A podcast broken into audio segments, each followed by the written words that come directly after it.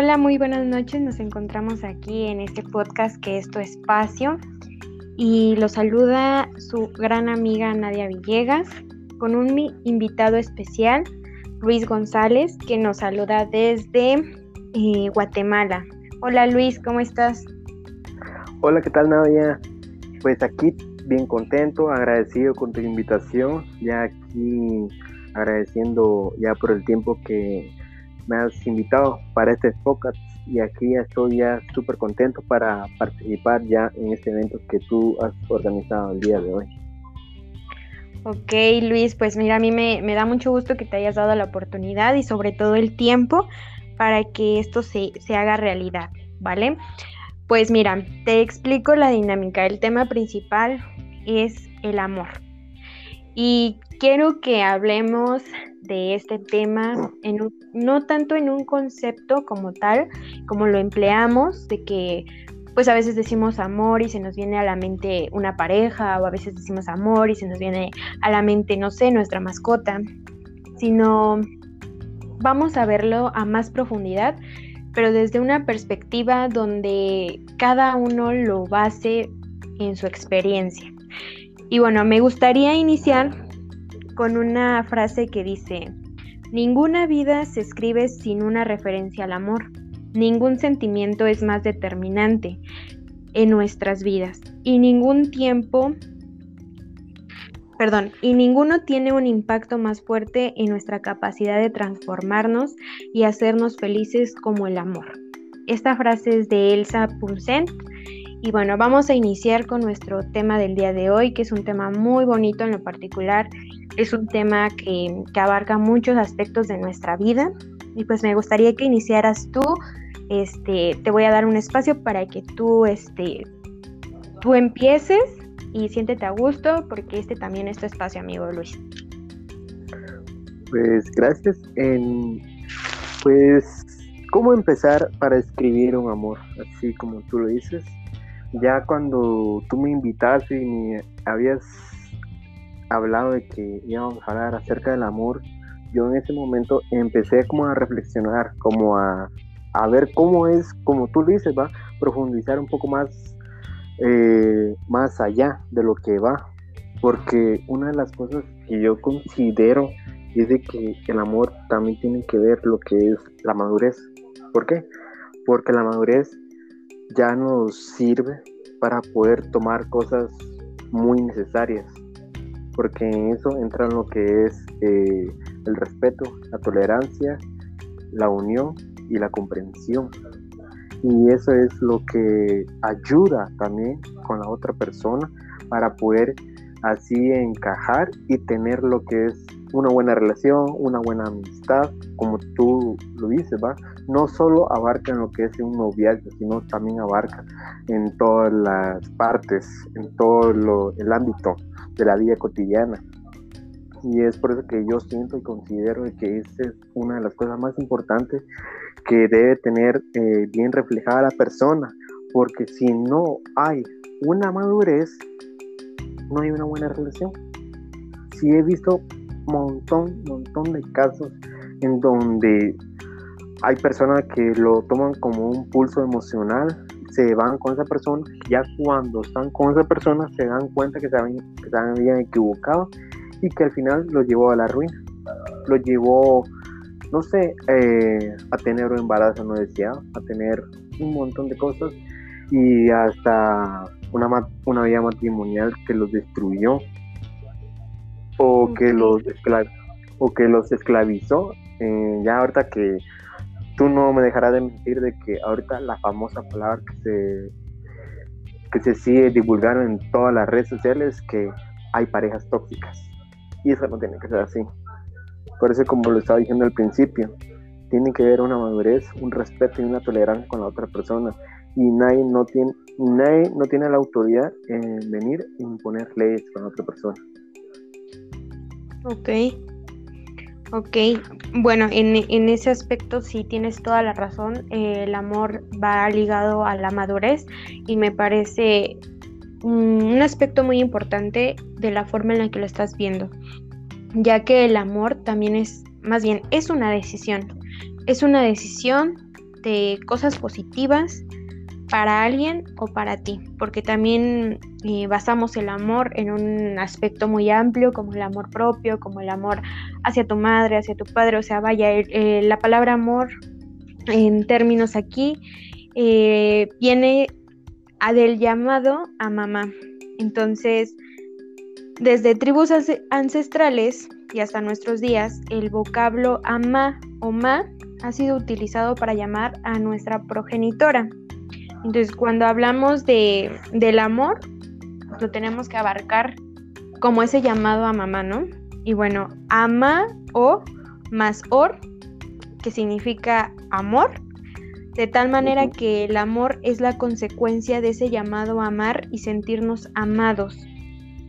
Es el llamado a ese amor incondicional que nos protege y nos mueve. Entonces, por eso yo lo, yo lo abarco en el aspecto de que amar o amor es una decisión de cosas positivas para alguien o para mí incondicionalmente, porque tú lo estás viendo desde una perspectiva de madurez y va muy arraigada, porque como tú lo, lo mencionas, en ocasiones eh, confundimos mucho la obsesión con el amor.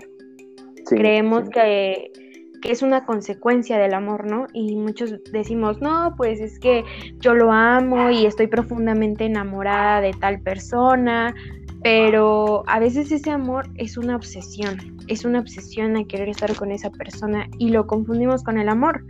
Y no sé si a ti en algún momento de tu vida te haya pasado alguna situación así de la cual pues quieras tomarte el espacio para platicarnos si ya has tenido alguna experiencia con alguna pareja, alguna amistad, porque pues también es válido sentir amor por nuestras amistades. De hecho, creo que es un amor muy bonito el que se siente entre amistades e inclusive yo puedo decir que, que yo siento amor por ti, por esa amistad que tenemos, por ese, por ese lazo efectivo que a pesar de que vivimos en países distintos, pues podemos llegar a transmitir ese amor a través de mensajes, de llamadas, de estar cuando, cuando más lo necesitan. Entonces no sé si nos quieras compartir alguna experiencia. Pues sí, fíjate que tuve en mi última relación que, como, que no me fue tan bien, por decirlo así, ya que mi última relación te cuento que fue demasiado tóxica, ya que aparte no tenía la experiencia y yo lo miraba como de una forma así como que es, es la moda de ahora, es el flow, de así, sino que no importa, si así ella es, así lo va a aceptar, ¿va?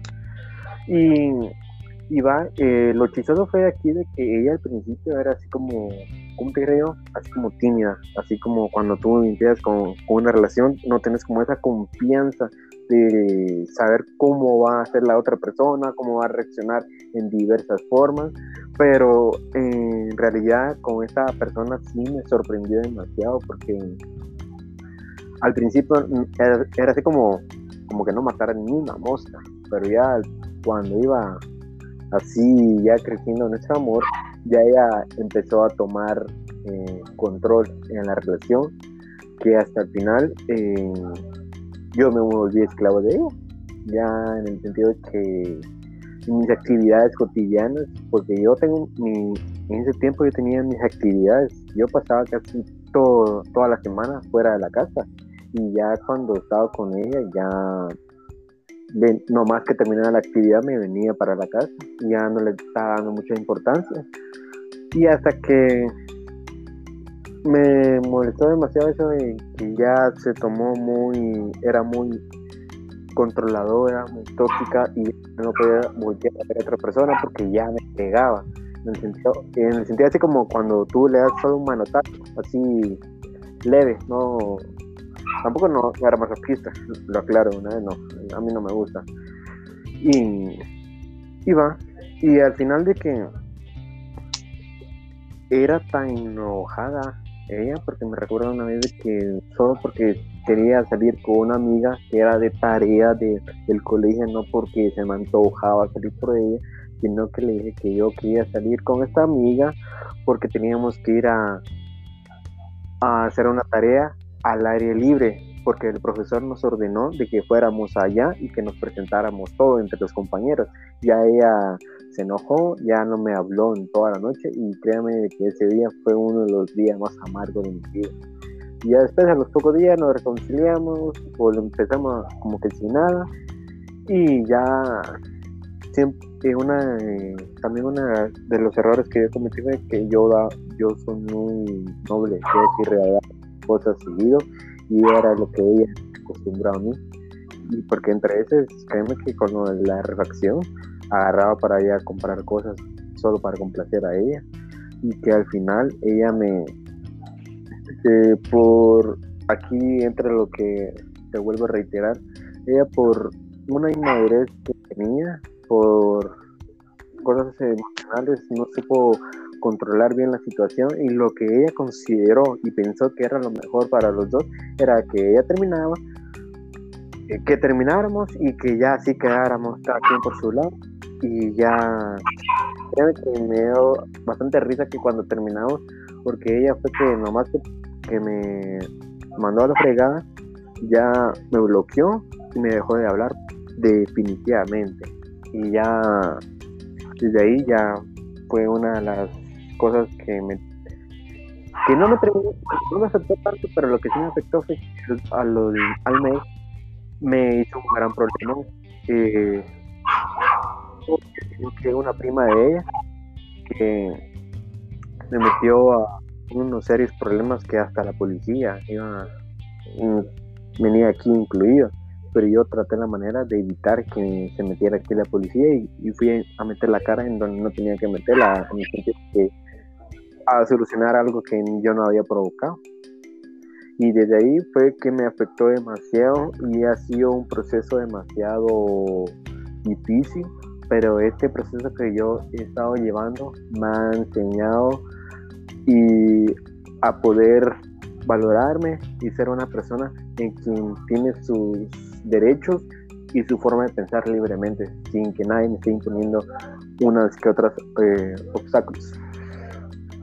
Ok, pues ah, tú hablas de, dos palabras que hacen mucho ruido eh, en la actualidad, ¿no? El ser una persona tóxica. Y muchos de nosotros pensamos o decimos, no, es que es tóxico o va a ser tóxica esa relación pero yo considero que se vuelve tóxico hasta que permites que vaya en contra de tu integridad, en contra de tu dignidad, en contra de tu estabilidad emocional, ¿no? Entonces, cuando ya no hay una estabilidad emocional eh, equilibrada, ya no, ya no te causa eh, el estar bien, sino al contrario, ¿no? Es totalmente reversible, pues es ahí cuando nosotros decimos, no, es que es tóxico cuando ya no te empiezas a sentir bien, cuando tú sabes que va en contra de ti, pero sin embargo tú decides quedarte ahí. Y ahí se desplaza otro tema totalmente eh, importante, que es la codependencia, que posteriormente hablaremos de, de, la codependencia y es cuando ya no, ya no estamos ahí porque, estemos a gusto, sino estamos ahí porque no sabemos estar solos. Entonces también es ahí una, una fuente importante dentro, de la, dentro del amor. Entonces, eh, el amor siempre es el mismo, es la misma energía. Lo que cambia es la forma en la que entregamos ese amor. Lo que yo llamo la cajita de regalo del amor, esa cajita representa el grado de compromiso que tenemos con cada persona, porque también el amor es un compromiso, ¿no? Entonces, eh, pondré unos ejemplos, ¿no? Por ejemplo, a mi pareja la cuido, la reconozco y la acepto como es. Procuro brindarle seguridad y hacerla sentir amada. La respeto y respeto su individualidad. Mi compromiso con ella es el de compartir nuestras vidas, formar una familia y disfrutar de nuestra compañía mutua. Eh, a lo de mi amigo, ¿no?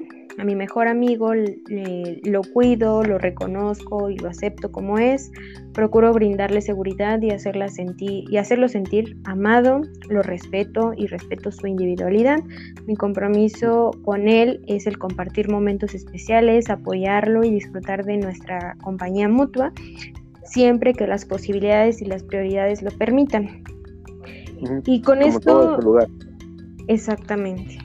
Y, y con esto quiero transmitir que la energía del amor siempre es la misma, solo que no podemos desdoblarnos en un mismo tiempo. Por eso establecemos niveles de prioridad, lo que no significa egoísmo, porque el egoísmo es otra cosa, sino seguridad de nuestras decisiones. En el caso de las relaciones de pareja, es necesario que, observes dos cosas que están vinculadas. El primer lugar, en primer lugar, perdón, eh, debes tener cuidado de no confundir amor con enamoramiento, del cual este, pues iremos hablando poco a poco porque son sentimientos distintos.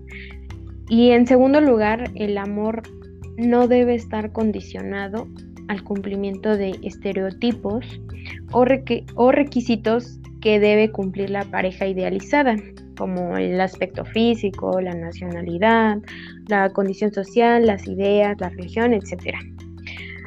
Pero eh, no hay que olvidar que el amor más importante de nuestra vida es el que sentimos por nosotros mismos. Entonces, cuando yo, cuando yo voy entendiendo que, que para amar a, todos los demás, tengo que amarme a mí, pues procuro a lo mejor que si algunas cosas me hacían sentir mal, pues procuro evitarlas, ¿no? Como, como tú bien lo mencionas. Esta persona, al final de cuentas, eh, tu relación eh, pasada, pues te podría decir que llegaron a ese término de, tóxico, ¿no? Entonces, cuando uno comprende que el amor propio va, de, va primero que el amor a, una pareja, que el amor a tu familia, pues entonces procuras evitar cosas que te hagan sentir mal, precisamente para no llegar a lo tóxico, a lo que se vuelve vicio, porque pues sabemos que, también el, amor, cuando es contigo con, con obsesión, pues se vuelve tóxico. Llegamos a creer que eso es una necesidad, que necesitamos sentirnos queridos para poder este, seguir avanzando, ¿no? Pero no. Ajá. dime, dime, dime. Eh, lo que te quería decir es de que también está eso de no darte tu lugar también. Exacto. Entonces también hay que darle prioridad al amor que tenemos hacia nosotros, ¿no? Eh, yo te cuento así de rápido, eh, cuando empleaban la palabra amor, yo era de las personas que al primer momento que me decían amor, se me venía a la mente una pareja, una relación. Eh, era lo primero que se me venía a la mente.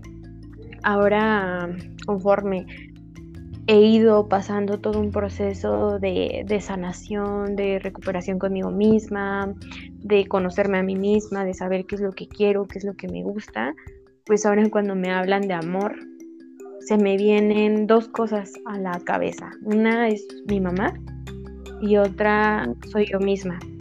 O sea, cuando me hablan de amor, ahora eso para mí representa el amor y será un poco, a lo mejor si lo queremos ver, mm, será difícil para algunos identificar esta palabra con, una mamá o, con, o contigo mismo, ¿no? Porque cuando tenemos serios problemas en cuanto a mm, que a veces no nos gusta cómo nos vemos, eh, no sabemos cómo amarnos, ¿no?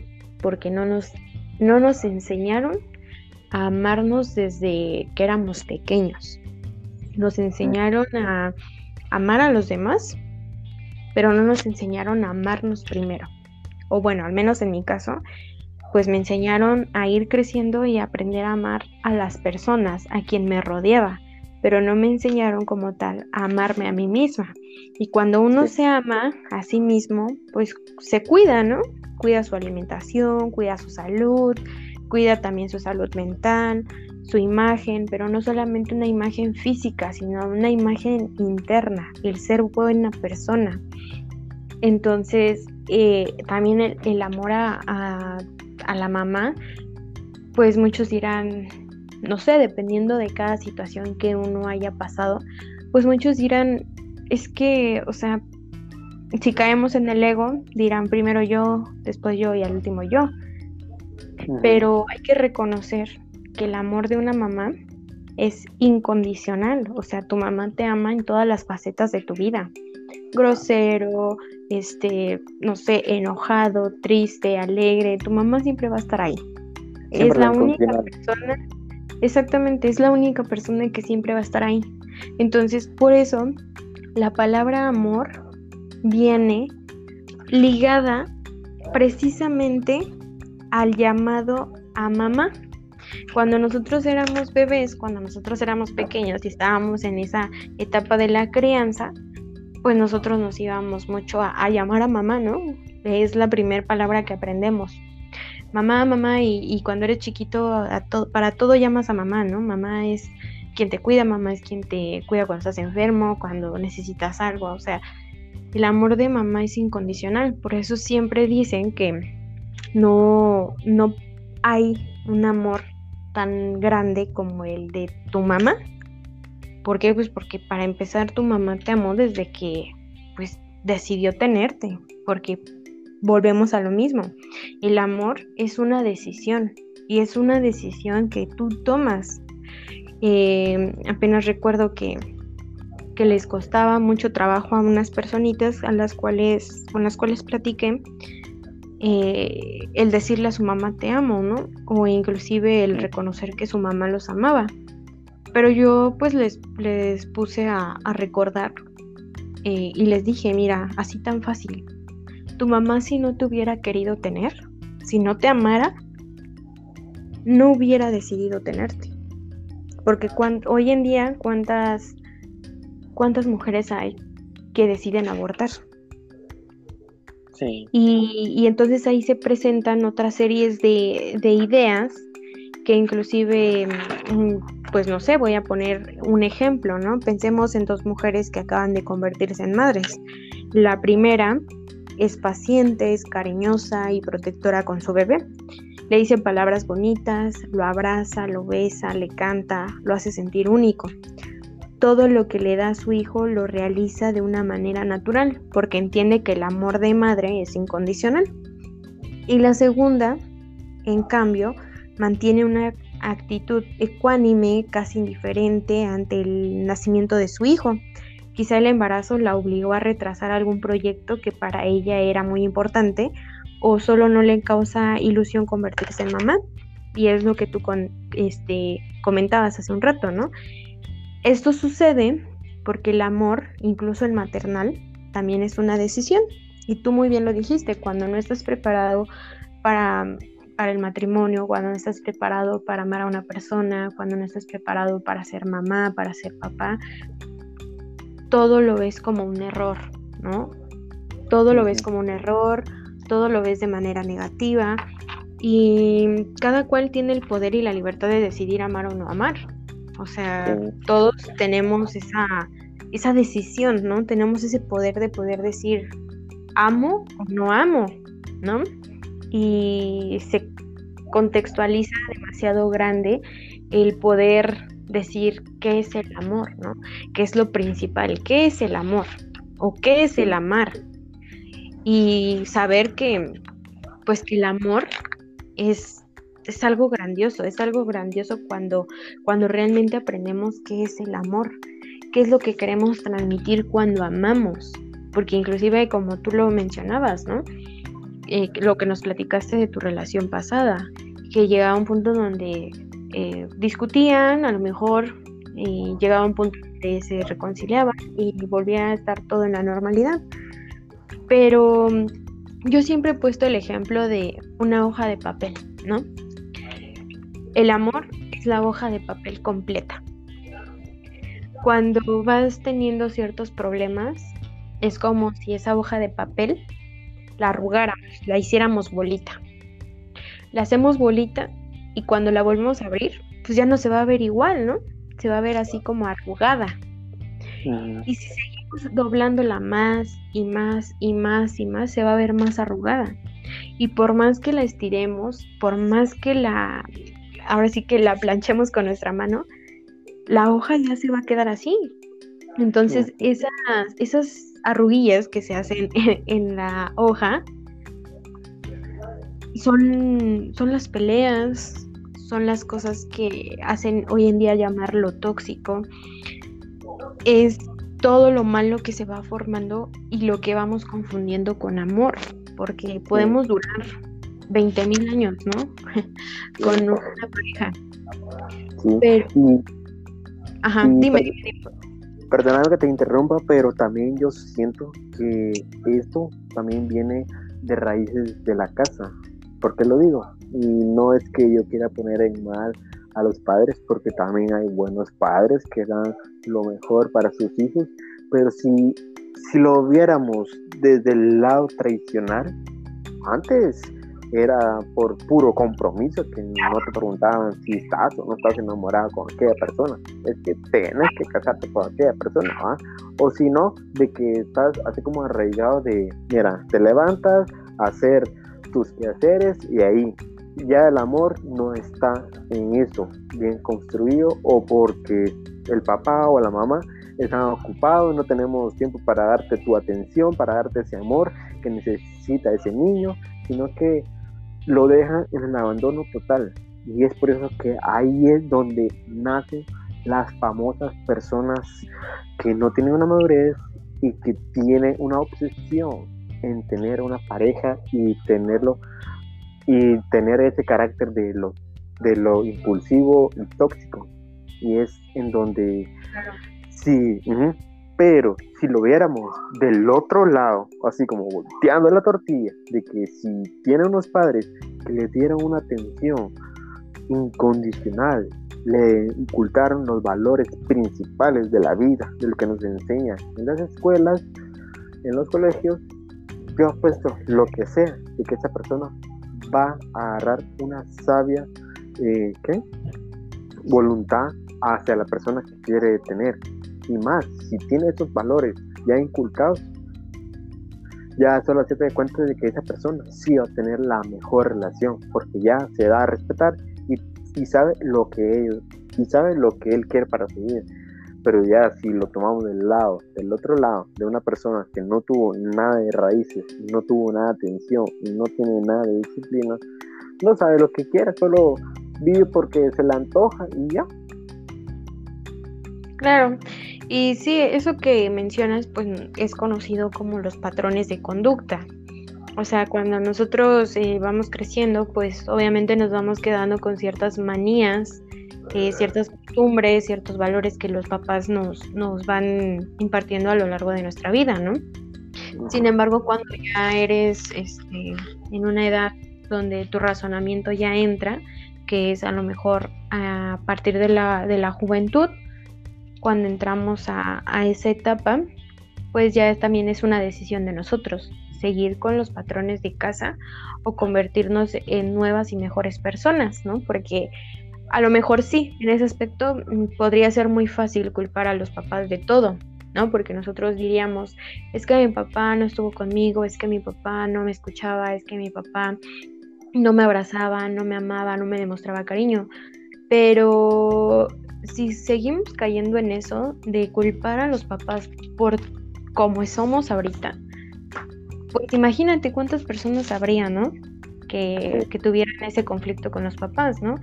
Pero bien, bien dicen por ahí que, que no hay un instructivo para ser padre, pero tampoco hay un instructivo para ser hijo. Y es muy cierto, ¿no? Venimos a esta vida con, con pocas experiencias que decir y sin instructivos, ¿no?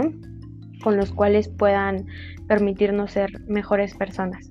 Sin embargo, como yo te comento, pues es necesario mm, también tener nuestro, nuestro propio punto de vista y también ganarle, ¿no? O sea, decir, a lo mejor mi papá no estuvo ahí, pero pues yo voy a mejorar y voy a ser este, esa buena persona que el día de mañana quiero que mi hijo tenga, ¿no?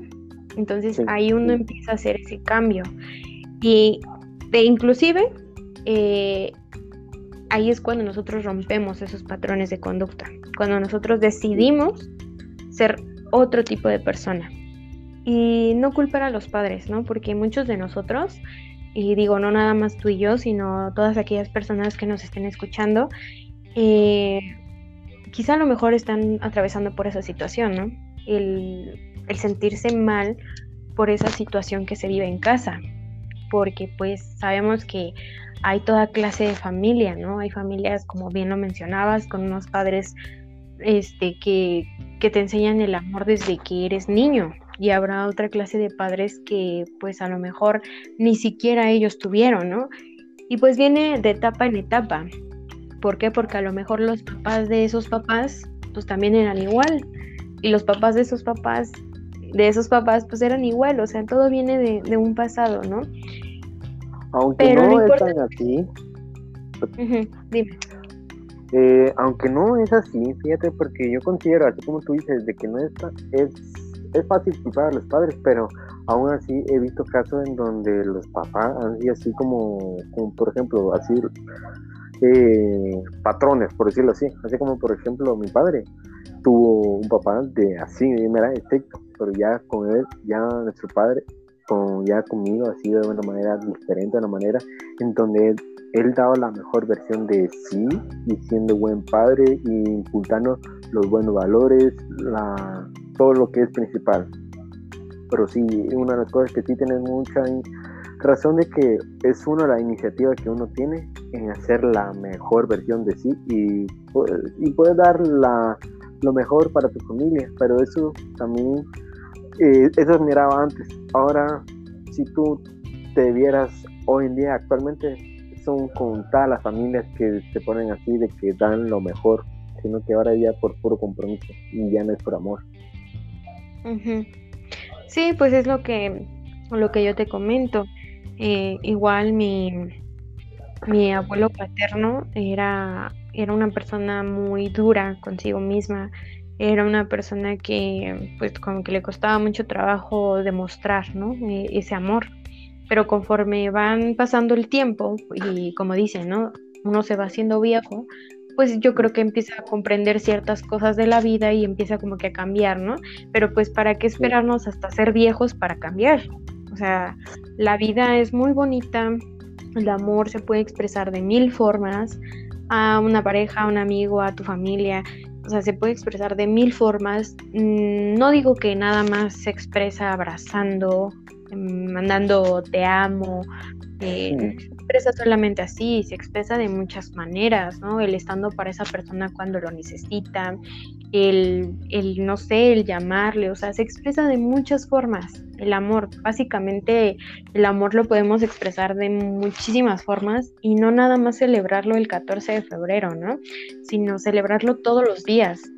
Estar consciente de que el amor es a diario, no nada más en una fecha en específico, porque yo siempre he dicho que el 14 de febrero es el día de la mercadotecnia, porque al final del día, pues es cuando ves a todo mundo con globos, rosas, cartas, chocolates y, todas las plazas y los centros comerciales los ves llenos de, puras cosas así, ¿no? Detalles.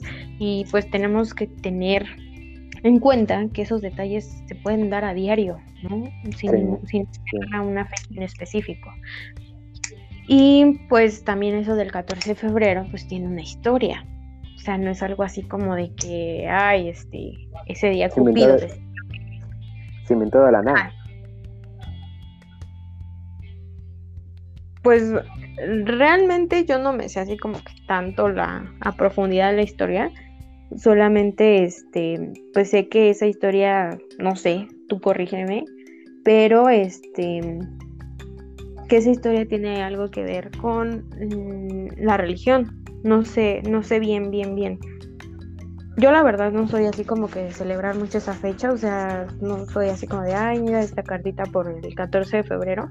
No soy mucho de celebrar esa fecha, lo mucho pues un mensaje recordándole a mis amistades y todo, pero tanto así como para regalar detalles, pues no, porque pues no, vaya, no me baso en una fecha en específico sino yo siempre he considerado que pues eso se demuestra a diario, aunque en algunas ocasiones es muy complicado, porque si el amor también te, te pone en, una balanza, ¿no? Y a veces hasta esa balanza te hace como que tener ese desequilibrio de decir, hoy me levanté enojado, ¿no? Como, ¿cómo voy a demostrar mi amor si estoy enojado? ¿O cómo voy a, demostrar mi amor si estoy triste? Entonces, pues es también eh, empezando por sí mismo. O sea, es empezando por ti. Y siempre lo han dicho historiadores que también uno de ellos es este Sigmund Freud, que donde a, través de las teorías psicodinámicas nos menciona el, el, cómo podemos tener ese lazo, ¿no? En el que desde niños tenemos ese, mm, esa manera de ser, ¿no? Se crea una personalidad. Desde niños se crea una personalidad. Algunas personalidades, y es cuando los identificamos y decimos, esa persona es muy fría o esa persona es muy cariñosa. ¿Por qué? Porque desde niños creamos esa personalidad. Y aunque somos unos niños, eh, se nota la diferencia de personalidades. O sea, no todos los niños son iguales. No todos los niños reaccionan iguales. Hay niños que, desde pequeños son demasiado inteligentes y muestran una personalidad muy, muy fría o, muy, o no es de que sean fríos, sino es de que son muy rectos. O, no sé, yo por ejemplo, hay que, te invito a que, a que recordemos ese niño, ese niño que éramos, ese niño interior que, que sigue viviendo en nosotros, pero que ya no podemos mirar al espejo. Entonces, vamos a hacer una dinámica y pues también me gustaría que quien nos escuche pues también lo, lo haga. Vamos a hacer esta dinámica y en esta dinámica nos vamos, vamos a cerrar los ojos y vamos a imaginar a ese niño, a ese niño interior y nos vamos a mirar a nosotros. Nos vamos a mirar a nosotros a la edad, a la edad que tú te imagines pero vamos a imaginar aquella etapa de la niñez. Te voy a dar cinco minutos para que venga a tu mente ese niño interior, ese niño que sigue viviendo dentro de ti, pero que lo único que ha cambiado es el, es el físico. Se ha cargado un poquito más de años encima. Entonces te voy a dar cinco minutos, hermanito, para que eh, se te venga a la mente ese niño y ya que se te venga a la mente me dices, listo, sin abrir tus ojos y me vas a, me vas a decir unas cosas que, quiero experimentar, ¿vale? Eh, te doy cinco minutos y quiero que se te venga realmente a la mente a, a Luis González cuando era niño.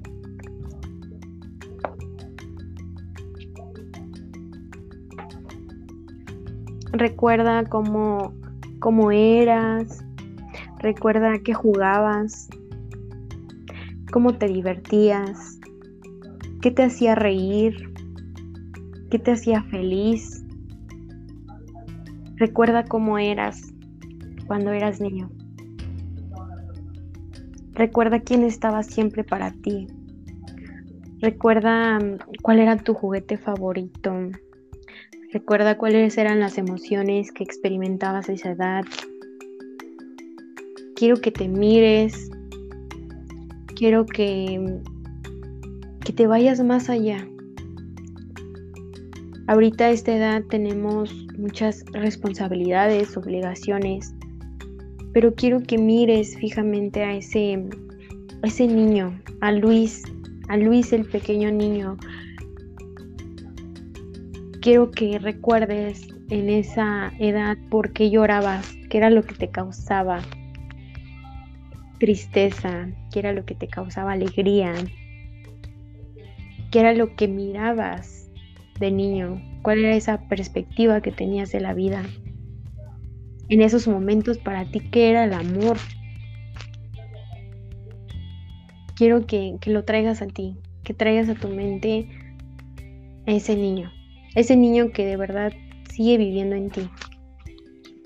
Y asimismo a todos los que nos están escuchando, quiero que traigan consigo a ese, a ese niño, a esa niña que, que vive dentro de nosotros, que vive dentro de ti.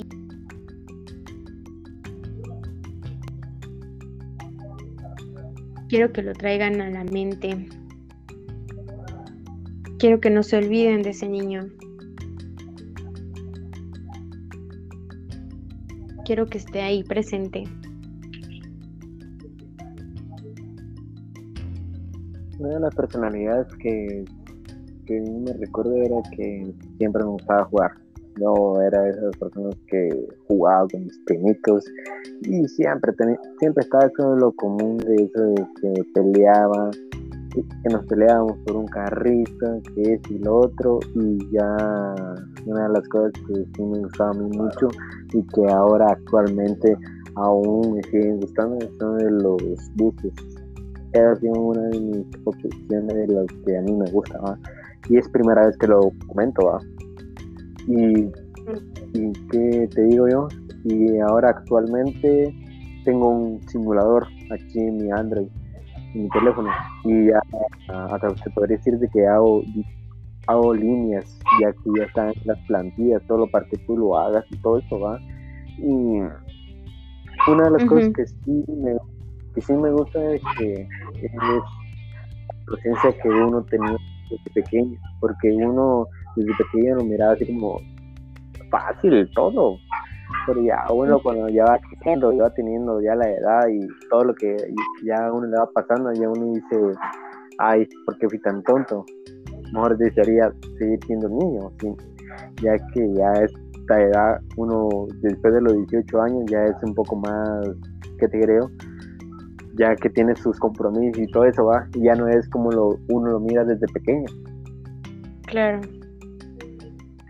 Sí, ya, ya no es lo mismo exactamente pues yo quiero, yo quiero compartir que, que yo miro y, me acuerdo muy bien y, la niña interior que yo veo es una niña muy alegre, muy risueña. Eh, en ese tiempo me gustaba mucho Box Bunny y me recuerdo con esa, con esa playera de Box Bunny, ¿no? me recuerdo extrovertida, porque eso sí era muy extrovertida, me gustaba mucho brincar, me gustaba mucho, este, pues sí, me gustaba mucho bailar, siempre me ha gustado mucho bailar y al igual que tú, eh, que tienes una pasión que desde niño la tenías y ahorita la sigues conservando, la pasión que yo tengo desde niña es bailar. Desde niña yo a mí me gustaba mucho bailar, eh, nunca me ha dado pena nada. Entonces, este, a la fecha lo sigo haciendo. Eh, sigo bailando. Mm, nunca le he dado prioridad a, lo que diga la gente de mí. Siempre he sido muy risueña. Me gusta, me gusta mucho sonreír, aunque a veces los momentos no lo ameritan. Y eso lo sigo conservando, ¿sabes? Y es algo muy bonito porque es ahí cuando te das cuenta de que tu personalidad va desde que eras niño, o sea, realmente sí, realmente yo comparto ese pensamiento de Sigmund Freud, donde dice que la personalidad se crea desde la niñez, y es correcto, o sea, la personalidad la tenemos desde que somos niños, la vamos adaptando y conforme van pasando los años, pues nosotros vamos adquiriendo eh, una edad más avanzada en la cual, este, pues nosotros vamos obteniendo esa esa madurez, ¿no? A lo mejor ya no va a ser tanto así como, como pensabas cuando eras niño, pero ahora va a ser muy distinto porque todo ese niño que vive dentro de ti nunca se va a ir. Y a veces, eh, no sé si te ha pasado que en ocasiones llegamos a actuar como niños, ¿no? Pero... Suele pasar. Es esa forma en que tú dices, ay, ¿por qué dije esto? Ay, ¿por qué me reí por esto? ¿Por qué me dio gracia esto? Y dices tú, ay, mi mente, eso ya es muy infantil, ¿no? O, o inclusive ves una caricatura de, no sé, que ve un niño, ¿no? Y, ves esa caricatura y te causa a ti como que risa, te causa gracia. Y es, es exactamente eso, porque ese niño nunca se va a ir, ese niño siempre va a estar ahí, esa niña siempre va a estar ahí, siempre vas a guardar a ese niño. Y por eso, por eso también concuerdo con que con que dicen que cuando somos adultos mayores, o sea, viejos, eh, volvemos a ser niños, porque volvemos a tener como que esa misma personalidad de cuando éramos niños. Todo nos duele, a veces chillamos, eh, a veces nos quejamos como niños, ¿no? En la, en la edad adulta mayor. Y yo lo puedo compartir porque luego yo también pues convivo con mis abuelitos y luego digo, ay, mi mente es, o sea, como que es como un niño, ¿no? O sea, pero por eso también hay que tomar en cuenta que, el amor es eso, el amor es esa decisión de querer experimentar y de, y de querer seguir viviendo y disfrutarte así como eres. O sea, realmente así como eres, amar todo de ti y empezar por el más grande amor. El más grande amor es el, el amor propio. Cuando uno empieza a entender qué es el amor propio, entonces ahí sí tiene ya la madurez, como bien lo comentabas, para amar a los demás, para amar todo tu entorno, para comprender con todo el esplendor, esplendor perdón, de la palabra amar, amor. Entonces, realmente a mí me fascina mucho este tema porque me recuerdo me recuerdo cuando yo era niña y, miro, miro el mundo de otra manera. Por eso también comentan que los niños miran al mundo de otra manera, miran al mundo con amor. Y pues sí, realmente sí. ¿Mande? No, también como te digo, como, también como una fantasía que se refleja en uno desde la niñez. Y una de las cosas que, que te quería comentar hace ahorita hace poco que eso de los niños que siempre llevamos uno, también pasa que no sé si te ha, te ha pasado de que también está eso que cuando tú tenías tu punto débil desde pequeño, así como por ejemplo de que te gustaban los dulces o que te gustaba una caricatura o más de alguna cosa de que te era tu punto débil y que ya cuando tú estás en la edad más avanzada, en los 20, 20 26 más o menos, y tú te vuelves a recordar lo que tú hacías desde pequeño, es capaz que lo vuelves a ver sin pensarlo dos Exactamente. Sí, y de hecho a eso es a lo que a lo que voy, o sea, que una veces tiene esa manera de, de comportarse como niño, ¿no? Pero es por lo mismo, porque porque ese niño siempre va a estar ahí. O sea, te va a acompañar hasta hasta la vejez. O sea, siempre va a vivir ahí. Y cuando es la vejez, pues entramos en una fase donde ese niño ya no vive dentro de nosotros, o sea, vuelve a regresar. Por eso los, los que ya están en la edad adulta mayor vuelven a ser niños. Entonces es, es muy padre, realmente es muy padre. A mí me encanta demasiado hablar sobre el amor, encontrar el poder del amor que, que podemos plasmar de diferentes maneras, con diferentes significados y sobre todo entenderlo ampliamente, entender que, que todo, todo, todo es enorme, o sea, todo, todo lo abarca el amor. Con el amor podemos hacer muchas cosas. Podemos aprender a amarnos, podemos aprender a amar a los demás, podemos inclusive aprender que, todo lo que gira en torno a nosotros es amor y que a veces no le damos el significado o no le damos eh, el valor que deberíamos, pero todo lo que gira en torno a nosotros es amor, todo, eh, desde el sol, la luna, la lluvia, eh, el cielo, o sea, realmente a veces no valoramos muchas cosas, no admiramos muchas cosas cuando pues cuando vamos en la calle, ¿no? Y me pasó apenas que este, pues yo iba en la calle, iba muy entretenida en el celular y no había admirado la luna, o sea, y realmente la que me dijo fue mi mamá, ¿no? Y pues sí, a veces nos adentramos mucho a, lo que nos emboba, ¿no? El, celular. Y dejamos de admirar y dejamos de valorar muchas cosas que, que abarcan al amor. No sé si, si por último, este, no sé, te gustaría dar algún consejo, alguna frase con lo cual pudiera hacer referencia este, respecto al amor, ya para ir este, concluyendo. Pues lo único que podría por dar el cierre es un único consejo de que si tú ya estás, ya estás empezando a tener una relación o piensas tener una relación, lo único que tienes que tener siempre en base son los esenciales. Estas cinco bases que son la madurez, el respeto, la tolerancia, la unión y la comprensión y la comunicación también.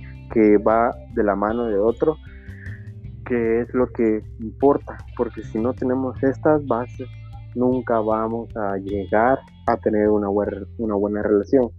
En este mundo no hay personas perfectas, todos tenemos nuestros defectos y nuestras eh, ¿qué?